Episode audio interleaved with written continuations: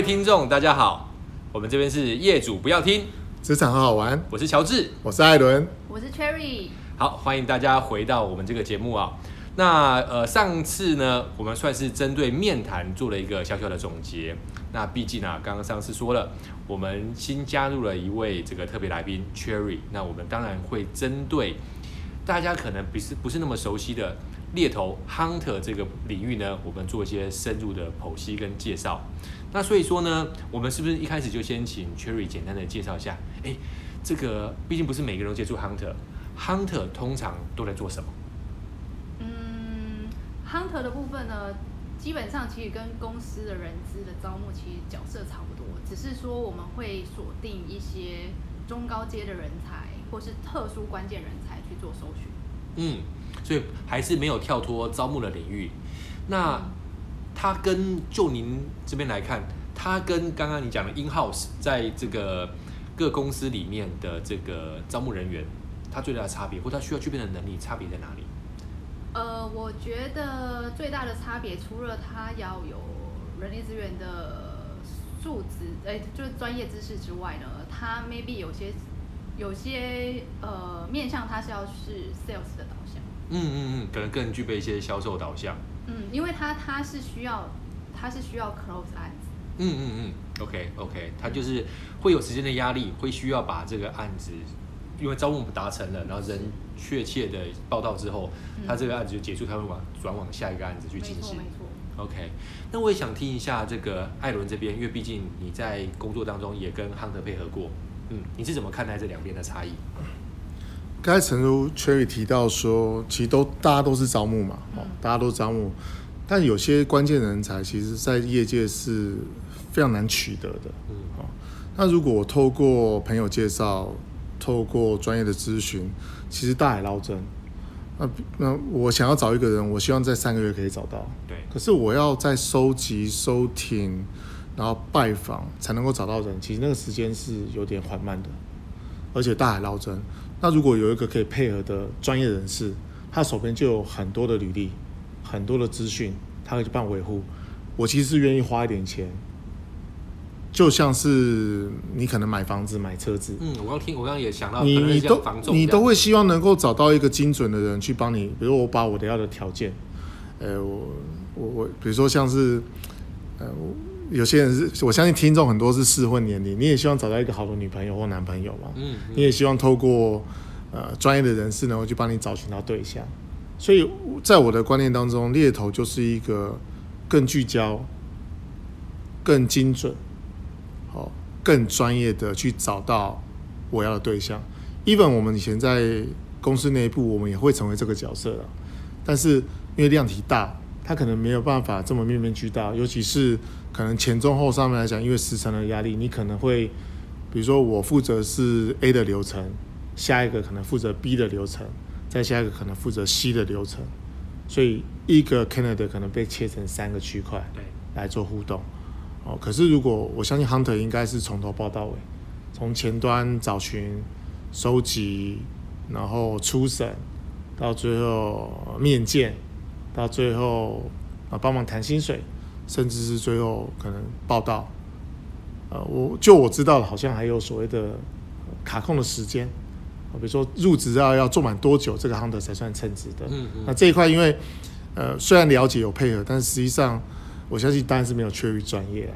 我就今天也想透过 Cherry 以后常驻我们这个频道，也多让我们知道一下呃这个领域的一些小细节，也希望可以让呃我们听众可能有些中高主管，他也希望跟好的 Hunter 能够充分的配合。对，那稍微补充一下刚刚艾伦所说的，其实对我来说，它就是有点像是刚刚讲的房仲。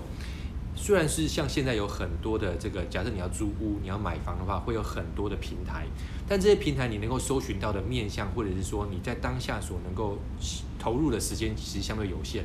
那这次时候，你不如找一个专家，找一个专业人士来让你增加那样的效率。那当然，它就会有一些这个费用的花费。是。那在配合上面的部分的话，呃，其实当然我们是 HR，我跟我跟这个。艾伦，那当然包含 Cherry，您也有 HR 的经验。那通常这样的配合是怎么样开始的？通常这样的配合，对，因为听起来跟这个猎猎头跟 hunter 的配合，势必得要多花一些费用。那刚刚也提到中高阶主管，那一般来说的话，呃，这个 Cherry 这边所经手到的，或者是说所接触到的，呃，会是什么样进行？哎，这个艾伦很像有些没有，我想问的比较直接一点，这样绕来绕去，好像没有没没有找到这个需求是怎么发生的，就是说谁提供这样的需求？比如说现在我想要找猎头，我想要了解一下到底你怎么去经营这个需求的发生，或是怎么样？我想听一个过程，不知道可不可以举举一个实物的例子？哦，需求的发生吗？基本上其实蛮大部分是我我我这边啦，以我个人的经验来讲，我们的需我这边的需求发生，通常都是从我的 candidate 开始延伸的。是。嗯。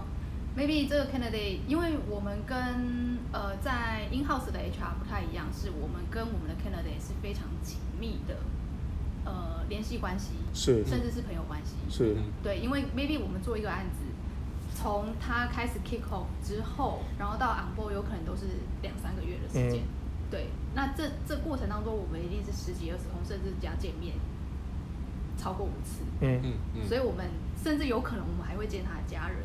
这后续在其他的 topic 我们可以再做分享。为什么我们要见他的家人？是因为想要让让你更了解他各个的面向，因为也许需求端是来自于 A 公司，嗯，A 公司有这样的需求。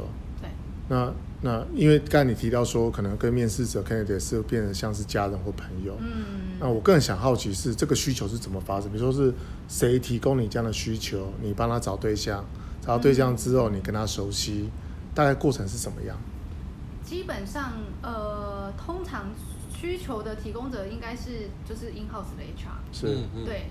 那 maybe 我刚才有提到，就是呃，candidate 通常都是我这边都是从 candidate 开始延伸，比如说我的 candidate 就是 HR，是，或者说甚至是他是一个很好的 candidate，然后他觉得我的 service 很好，是，所以他帮我引荐他们公司，OK。的 HR，嗯，从这样子了解。发生。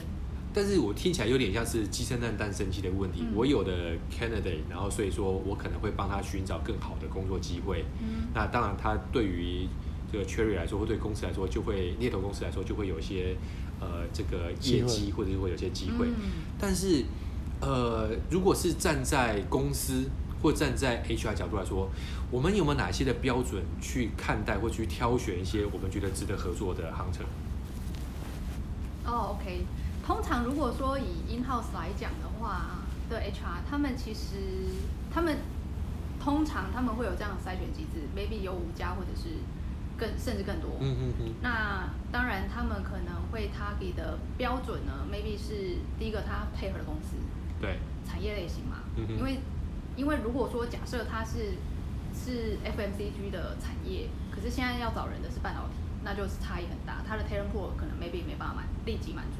对，对，所以他们可能会看他配合的公司产业别来做挑选。那当然就是再来就是会有成本的考量嘛。嗯哼。对，然后还有就是说，很多时候他们会甚至会先让这些 hunter 刚刚合作的 hunter 去试 run 一些 project，、哦、他们是、嗯、而且他们丢出来的 project 是棘手的。OK OK。可能 maybe 他们现在合作的三家三家 hunter 都找不到人。嗯嗯嗯。所以他把这个最困难的交给你。哦、如果你可以帮他找到，那 maybe 你就可以成为他的长期合作伙伴。对，OK OK，了解。所以说，其实 Hunter 这边听起来也还蛮竞争的，因为刚刚听到说有些公司可能会跟五家甚至十家配合，而且可能他对现有的 Hunter 不满意，我就再找新的 Hunter 进来，看看你有没有料，你有没有办法在这个特殊的职缺当中帮我找进来。嗯，OK。那这两年。会不会因为疫情的关系，这个市场变得更加竞争，还是变得稍微好做一些？我觉得其实，我觉得并没有因因因为疫情的关系，呃，有有影响哎，就是可能初期在疫情刚刚爆发的时候，可能 maybe 有一些小小小小的影响，因为那时候大家在 work from home 的的的机制或者是呃 SOP 都不是那么的流畅嘛，所以刚开始可能很多人没有办法进行。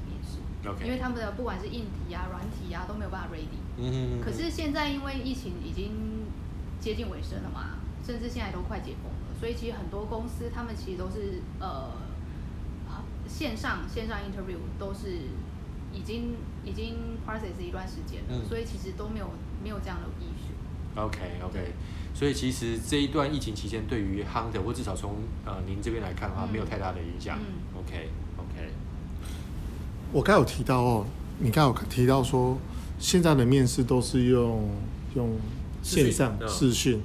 那其实就一个我曾经有工作的 HR 经验来说，我觉得视讯其实有些地方没办法方方面面。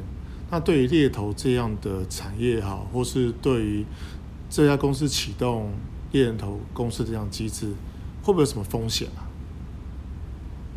你说采用视讯的方式？对啊，会不会有什么风险？比如说对这个人，嗯，因为你了解，但是面试这家公司不了解，对，那你其实只透过影像。然后你没办法看到面面俱到，甚至眼神、表情、肢体动作都没办法。那这个的话，会不会有什么风险？或者换个角度说，呃，Cherry 有有经手过，就是纯都是视讯面试然后录取的吗？还是说它一定会是一个混合式的？对一开始是视讯，但是最后一关可能还是需要面对面的去做面谈。如果以我们现在的大部分的案子，全部都是视讯的方式面试，哦，就是视讯就结束了，完全不用到公司。是，okay, okay. 嗯，从不管是我们 hunter 的 interview 到公司的 interview，然后甚至他的每一关 interview，我们现在目前有一些呃公司他面试的，哦，他们可能会增加面试的呃流程，就关、嗯、关数啊，多几个人面试，多几个人来面试，嗯、甚至把 involve 就是他的合作的。跨部门合作的主管也引爆进来，所以有可能有时候面试会长达到五关。哦，OK，比过往的会多。一般过往以前大概三关就已经非常多了。没错，没错，没错。所以他们为了我，我觉得某些程度，他们为了要克服这些 risk，所以他们会引爆比较多的人进来做 interview，然后共同决议。那我确实，我觉得这确实是一个好，相对来说好的解决方案，因为比较起来，刚刚艾伦所担心的是。可能因为这个通讯的品质，嗯，或者是眼神的交流，或甚至他的肢体动作，我们可能都没有办法这么精准的掌握。是那对于这个人选的判断，难免就会有些误区。是。那当然一个方式就是我多几个卡点嘛，那多方的评估之后再来进行，毕竟是跟 Hunter 的配合都会是关键的角色。我为什么想这样问？是因为毕竟大多数人面试都是透过104或朋友介绍。呃，少幅度的可能为年龄层可能偏高或职位偏高才会启动中个这个猎人头机制。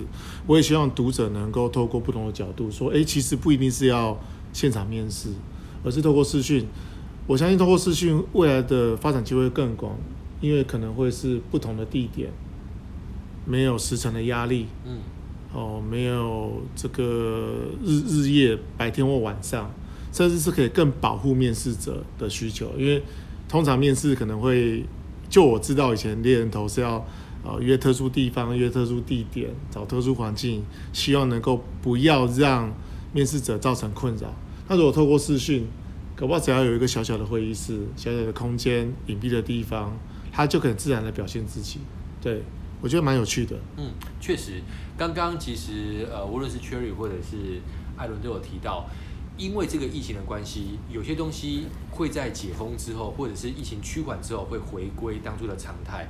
但是也有一些东西会产生所谓的新常态，看起来视讯面试就会是其中一块，因为它更能够跨越我们讲说交通上的因素啦，然后更能够及时的进行面试的邀约。